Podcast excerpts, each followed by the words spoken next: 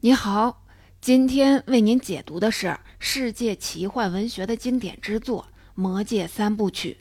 说到《魔戒》，许多人可能先看过电影，然后才读的原著。倒不是因为原著默默无闻，实在是因为电影名气太大，上映之初就大获热捧，得奖无数，时至今日更是当之无愧的银幕经典。然而，真要论历史地位，原著可一点儿也不逊色。在西方文学的门类中，有一支称为奇幻文学，它的历史可以追溯到古希腊。魔法和超自然元素的运用原是它最鲜明的特征。《伊利亚特》《奥德赛》《埃涅阿斯纪》等古典经典为它的发展奠定了基调。在此后漫长的文学史中，奇幻文学的传统一直得以延续。中文读者较为熟悉的《亚瑟王传奇》《格列佛游记》等等，都可以在一定程度上被归入到这个类别。奇幻文学尽管历史悠久，定义却始终不明。魔法、冒险、传奇、英雄事迹、超自然元素都是它不可或缺的元素。然而，仅凭这些似乎尚不足以让它独立于其他文学类别以外而自成一派。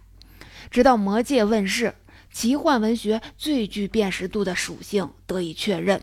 那就是奇幻文学要营造出一个架空的世界，然后凭借自洽的历史观和世界观设定，给读者营造出沉浸式的阅读感受。因此，人们公认《魔戒》为现代奇幻文学的开山之作，它的典范意义影响深远。《魔戒》凭什么能做到这一点？《魔戒》作者托尔金对奇幻文学的最大贡献又是什么？在回答这些问题之前，我们不妨先了解一下托尔金，看看能不能从他的生平经历中找到我们想要的答案。第一部分，自幼年时起，托尔金就表现出了惊人的语言天赋。入学前，他通过家庭教育掌握了基础的拉丁语和法语，同时他对植物学也有极大的兴趣，还在母亲的鼓励下大量阅读儿童文学。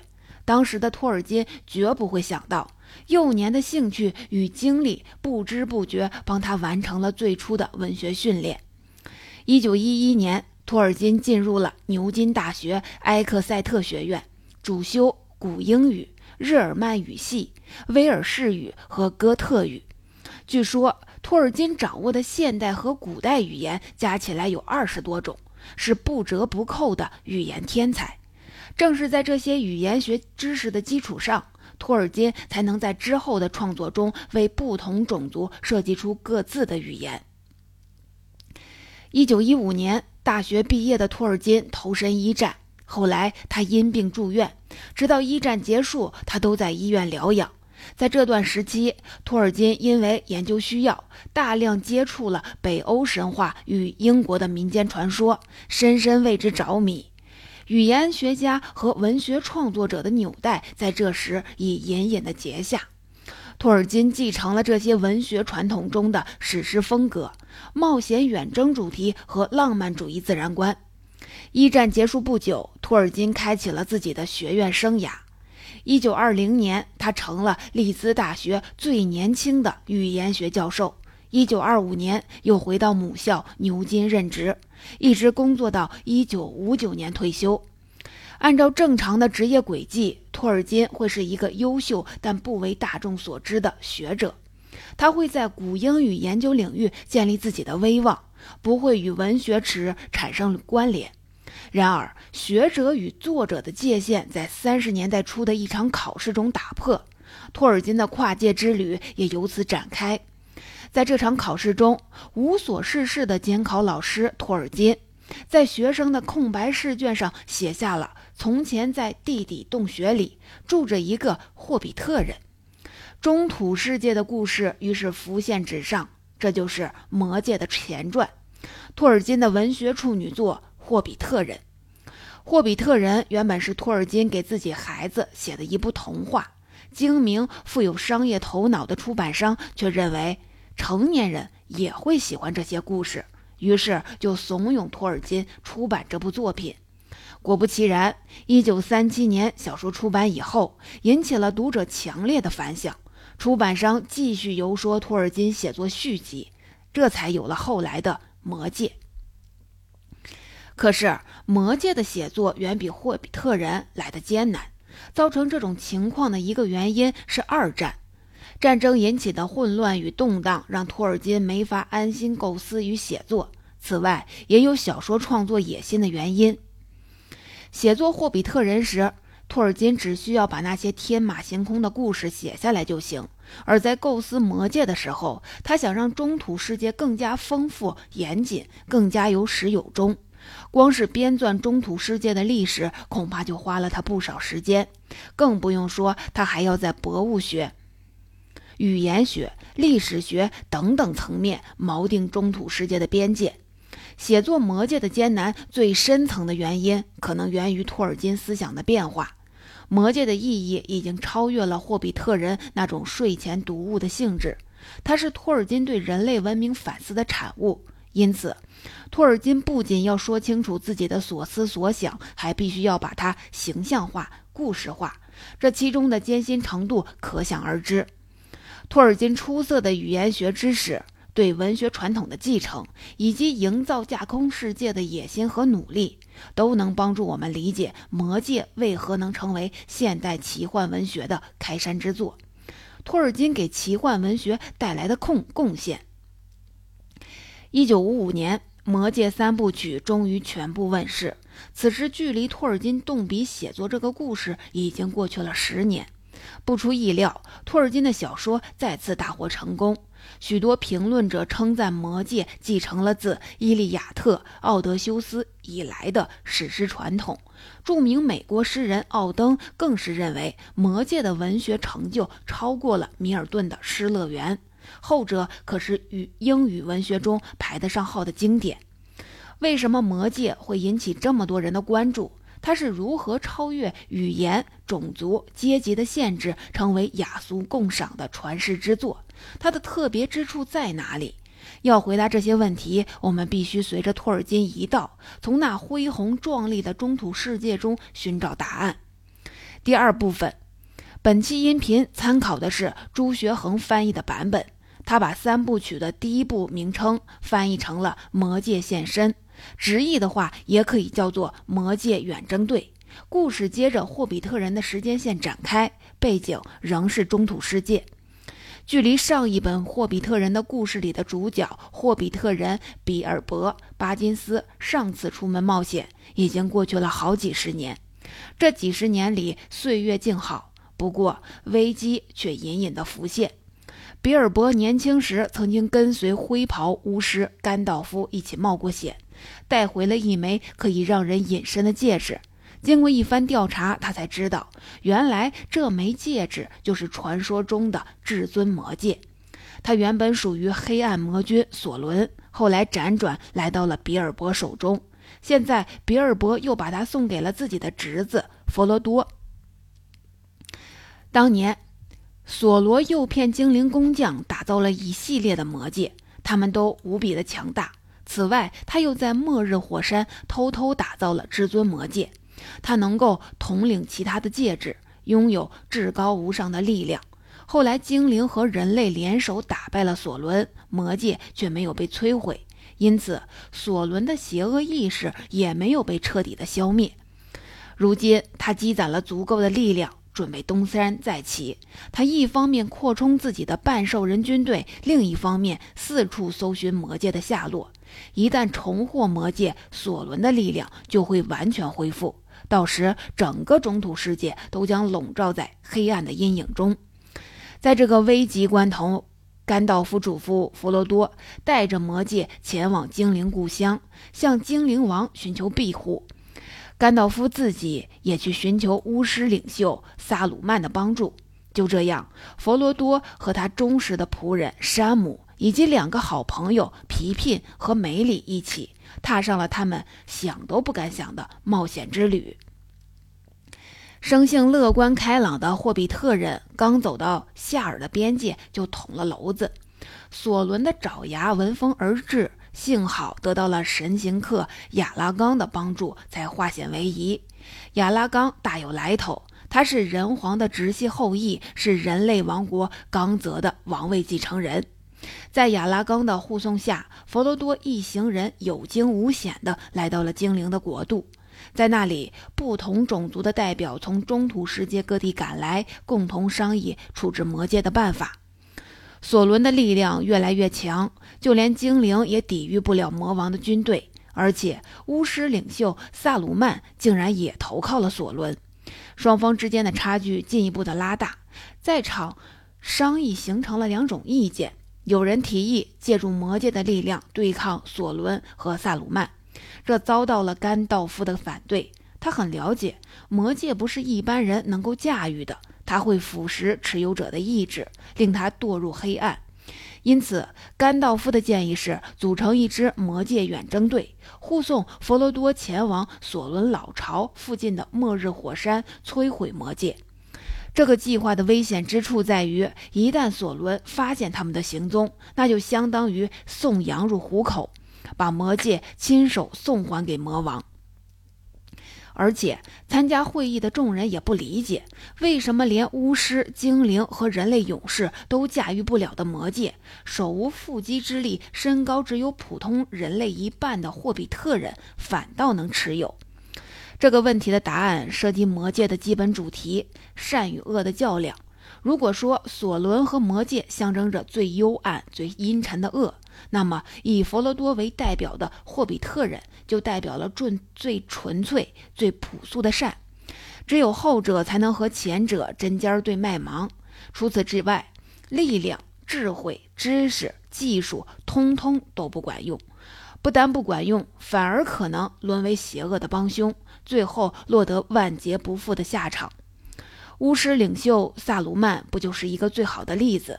萨鲁曼曾经暗中帮助巫师与精灵组成的组织反抗索伦，但后来受到索伦的引诱堕落了。托尔金酝酿这部小说的时候，正好是二战时期，一定程度上，萨鲁曼是战时欧洲知识界的一个缩影。当时许多知识精英否定普通民众的生活方式，进而否定自由的价值，推崇力量与强权统治，这才给纳粹提供了上位的可能，也因此引发了人类历史上最大规模的屠杀。托尔金显然不属于这个阵营，虽然他没有全身心地拥抱启蒙理性，他也很忧虑工业化造成的环境破坏以及由此导致的人性堕落，但他没有极端到否定日常生活的价值，更没有把希望寄托于索伦这样的魔君。他依然肯定人性中还存有可贵之处，他把人类的希望寄予到最朴素的道德力量。这层意思隐隐构成了小说的底色。相较之下，奇幻文学的定义和中土世界的建构都是技术层面的问题。故事继续，本着自愿原则，一共九人加入了魔界远征队。他们分别是灰袍巫师甘道夫、人皇后、人皇后裔雅拉冈、冈泽宰相之子波罗莫、矮人贵族葛罗因之子金利。幽暗密林精灵王子勒苟拉斯，再加上霍比特人佛罗多的四人队伍，征途当然不会一帆风顺。自然天险的阻隔是一端，半兽人的追击是另一端。远征队先是在矮人曾经的圣城摩瑞亚失去了甘道夫，又在安都河安都因河旁被半兽人袭击，波罗莫战死。紧接着，佛罗多和山姆趁乱离开。为了不再拖累同伴，他们决心结伴前往末日火山。剩下的人里面，皮聘和梅里又被半兽人掠走。亚拉冈则带领勒苟拉斯和金利前去追击。到这里，远征队分崩离析，众人踏上了各自不同的命运之路。小说的第一部分也就完结。小说第二部叫做《双城奇谋》，直译就是“双塔”。双塔指的是萨鲁曼居住的欧散克塔和索罗领地摩多的西利斯昂格塔。从小说内容来看，第二部基本上是围绕了这两座塔展开。这里不妨多说一句，我们前面说过三部曲的底色，所以很多人都认为托尔金写《魔戒》有影射现实的意味。譬如索伦和萨鲁曼的同盟，好比是希特勒和墨索里尼，或者是二战初期的苏德，类似的索引都有蛛丝马迹可循。然而，这对于文学本身似乎没有什么必要性。文学虽然不能脱离现实单独存在，只可是只把它视为现实的投影，那无疑是对文学的矮化。言归正传，小说上半部讲的是萨鲁曼的欧散克塔被攻陷，这份功劳主要由洛汗国的骑士和庶人分享。亚拉冈一行人在追击半兽人的过程中，来到了洛汗国。意外遇到了涅槃重生的甘道夫，在甘道夫带领下，他们清除了洛汗国王身边的谗臣，恢复了国王的心智。随后和洛汗骑兵一起打退了萨鲁曼军队的进攻。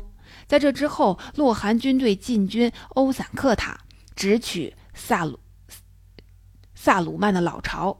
他们最终抵达时，却惊讶地发现。萨鲁曼的老巢似乎刚遭遇了大洪水。更出乎众人意料的是，在欧散克塔门口的废墟上，霍比特人皮聘和梅里正悠闲地大吃大喝。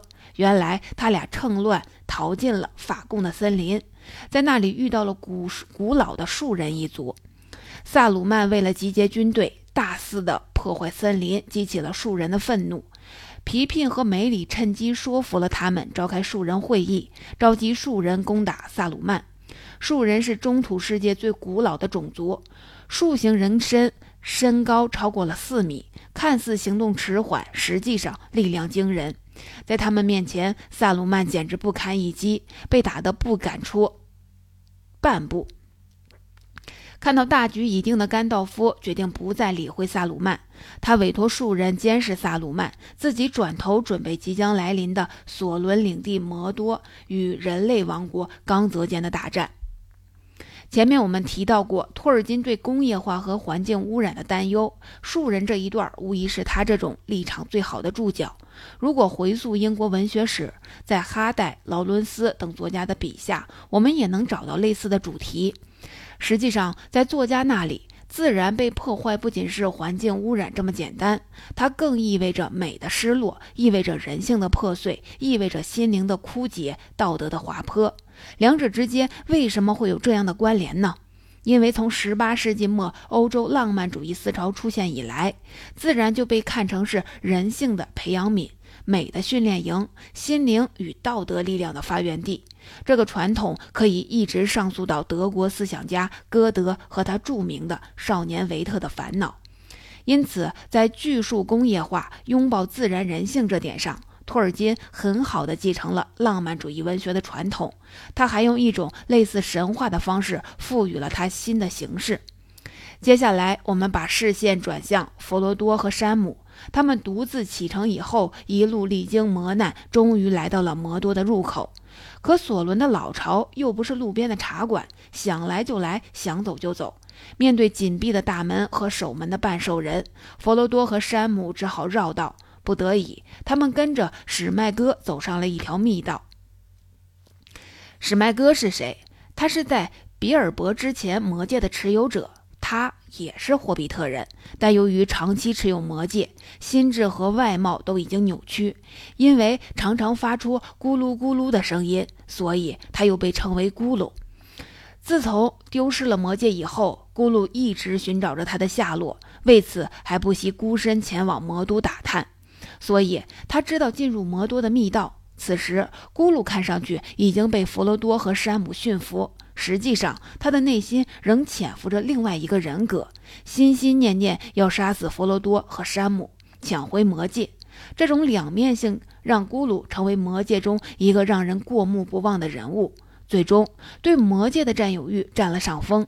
咕噜把弗罗多和山姆引入了怪物的血巢，想要借刀杀人。紧要关头，老实巴交的山姆以惊人的勇气和力量打退了怪物，可弗罗多。却被半兽人发现，抓进了西里斯昂戈塔里。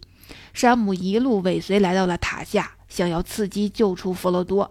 小说第二部至此完结。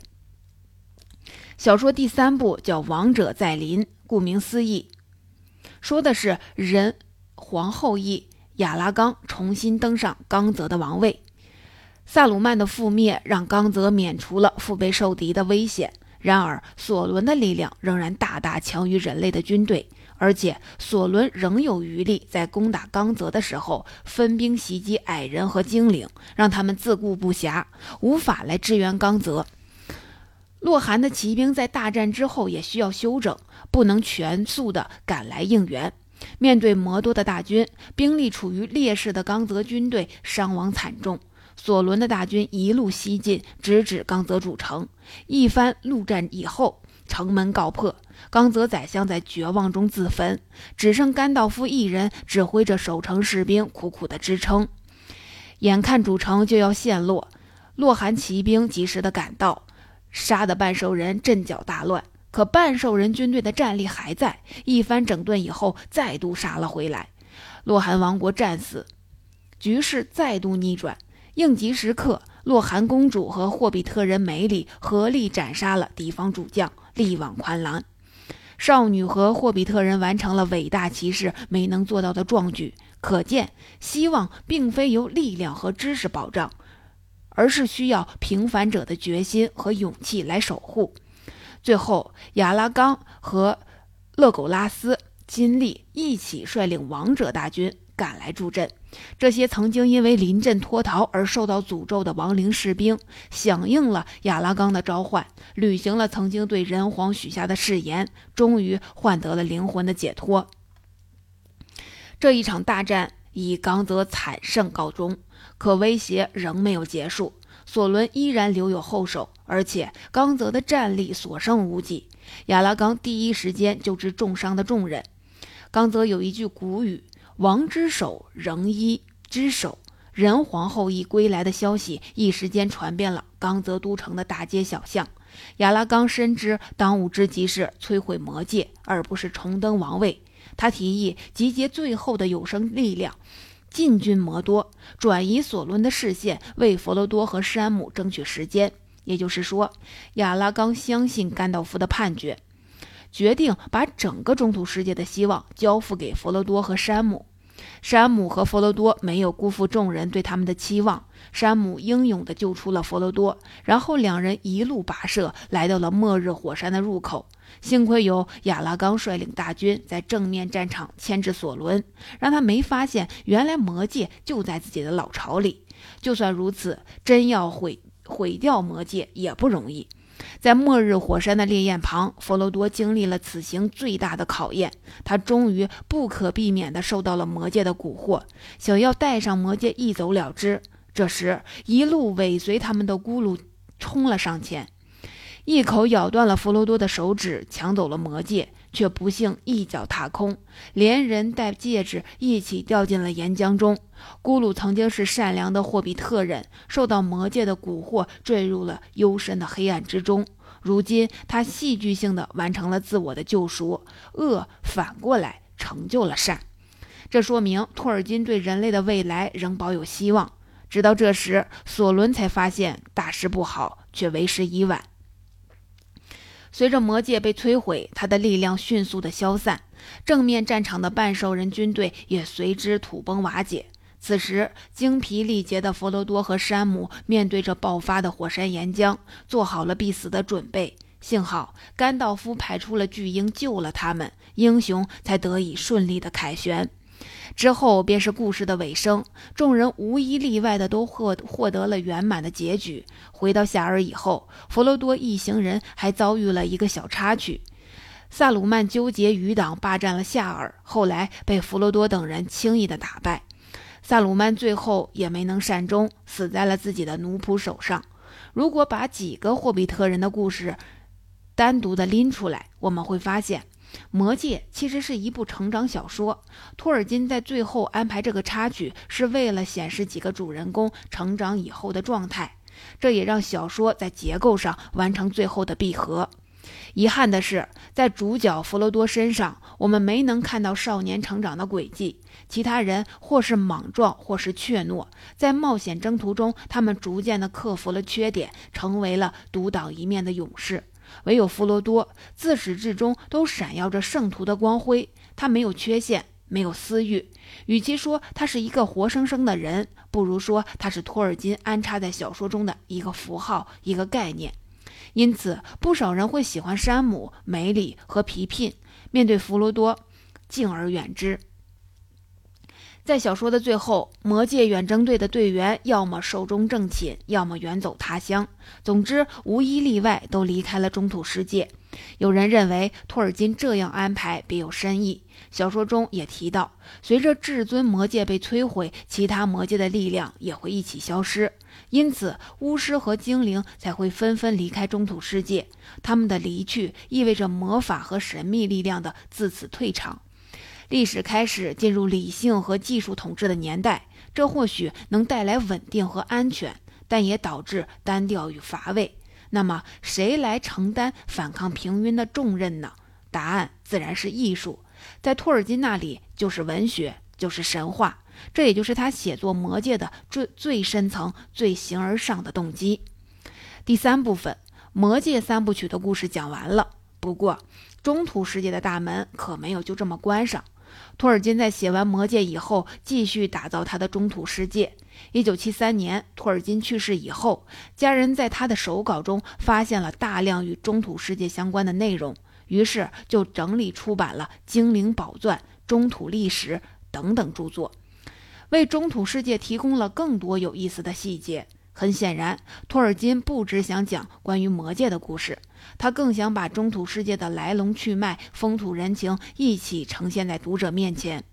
就拿《魔戒》来说，小说除了正文以外，还包括帝王传记、年表、族谱、历法、语言发音规则和文字书写方式等等附录。托尔金的野心恐怕是想在文学中创造一个堪比现实世界的虚构空间。他的这种想法为奇幻文学的创作打开了新的局面。托尔金认为，奇幻文学最重要的不是魔法，不是超自然元素，而是要营造一个神秘的世界。中文通常翻译为“第二世界”或者是“架空世界”。在那里，小到烹调方法、起居习习惯，大到种族构成、历史事件、价值观念等，都跟现实世界完全的不同。但是，他们又得像现实世界一样，保持内在一致性。要有自洽的历史观和世界观，不能逻辑混乱，否则就是胡编乱造。那样一来，虚空的架空世界也会随之分崩离析。在以《魔戒》为代表的一系列作品中，托尔金孜孜不倦地描绘中土世界的方方面面。他为中土世界创造了霍比特人、精灵、人类、矮人、半兽人等等不同种族的居民。为他们编撰各自的历史和风土人情，他甚至凭借自己的语言学知识，为不同种族设计各自的语言。其中最详细的是精灵语，它有系统的发音和语法规则。如果有人愿意，甚至可以像学习一门外语一样学习精灵语。这些细节既充满了奇思妙想，又严丝合缝、和谐共存，丝毫不会让读者感到突兀，还能让人沉浸其中。而且，读者通过阅读能经历这场虚拟出来的宏大叙事，获得精神体验。这对于各个时代的年轻读者来说，都具有强大的亲和力。这也是奇幻文学引人入胜的根本原因。托尔金的写作方式深深影响了后来奇幻小说的发展，《哈利波特》就在托尔金的理论上做了拓展和延伸。《哈利波特》小说中，巫师世界和现实世界并存，两者相互有交集，却遵循不同的价值观和世界观。两个世界也分别拥有自成一体的道德规范和行为准则。而近年来把奇幻文学推向新高峰的《冰与火之歌》，也就是美剧《权力的游戏》的原著小说，也离不开《魔戒》打下的基础。《冰与火之歌》作者乔治。阿阿马丁就说过，《魔戒》中巫师甘道夫的死亡启发了他的写作灵感，让他喜欢用酷烈的、出其不意的方式安排那些已经跟读者、观众建立起情感联系的人物突然死亡。这种处理方式激发的宿命感，确实是《魔戒》和《冰与火之歌》的共同精神内核之一。如果说史诗风格的应用、冒险、远征主题的书写、浪漫主义自然观的表达，凸显了托尔金对文学传统的继承，那么架空世界的营造和处理，则是他对文学传统，尤其是奇幻文学传统所做的最大创新，也是他送给读者最好的礼物。总结好，我们来回顾一下本期内容里的知识要点。我们知道，第一。托尔金是个不折不扣的语言天才，据说他掌握的现代和古代语言加起来有二十多种。第二，《霍比特人》之后，托尔金写了《魔戒》三部曲，大获成功。《魔戒》超越了睡前读物的性质，是托尔金对人类文明反思的产物。第三，《魔戒》的基本主题是善与恶的较量，只有霍比特人所代表的最纯粹。最朴素的善，才能战胜如索伦和魔戒象征着的最幽暗、最阴沉的恶。除此以外，力量、智慧、知识、技术，通通都不管用。第四，在锯齿工业化、拥抱自然人性这点上，托尔金很好的继承了浪漫主义文学的传统。他还用一种类似神话的方式，赋予了它新的形式。第五，托尔金认为，奇幻文学最重要的不是魔法，不是超自然的元素，而是要营造一个架空的世界。这个世界要保持内在的一致性，要有自洽的历史观和世界观，不能逻辑混乱。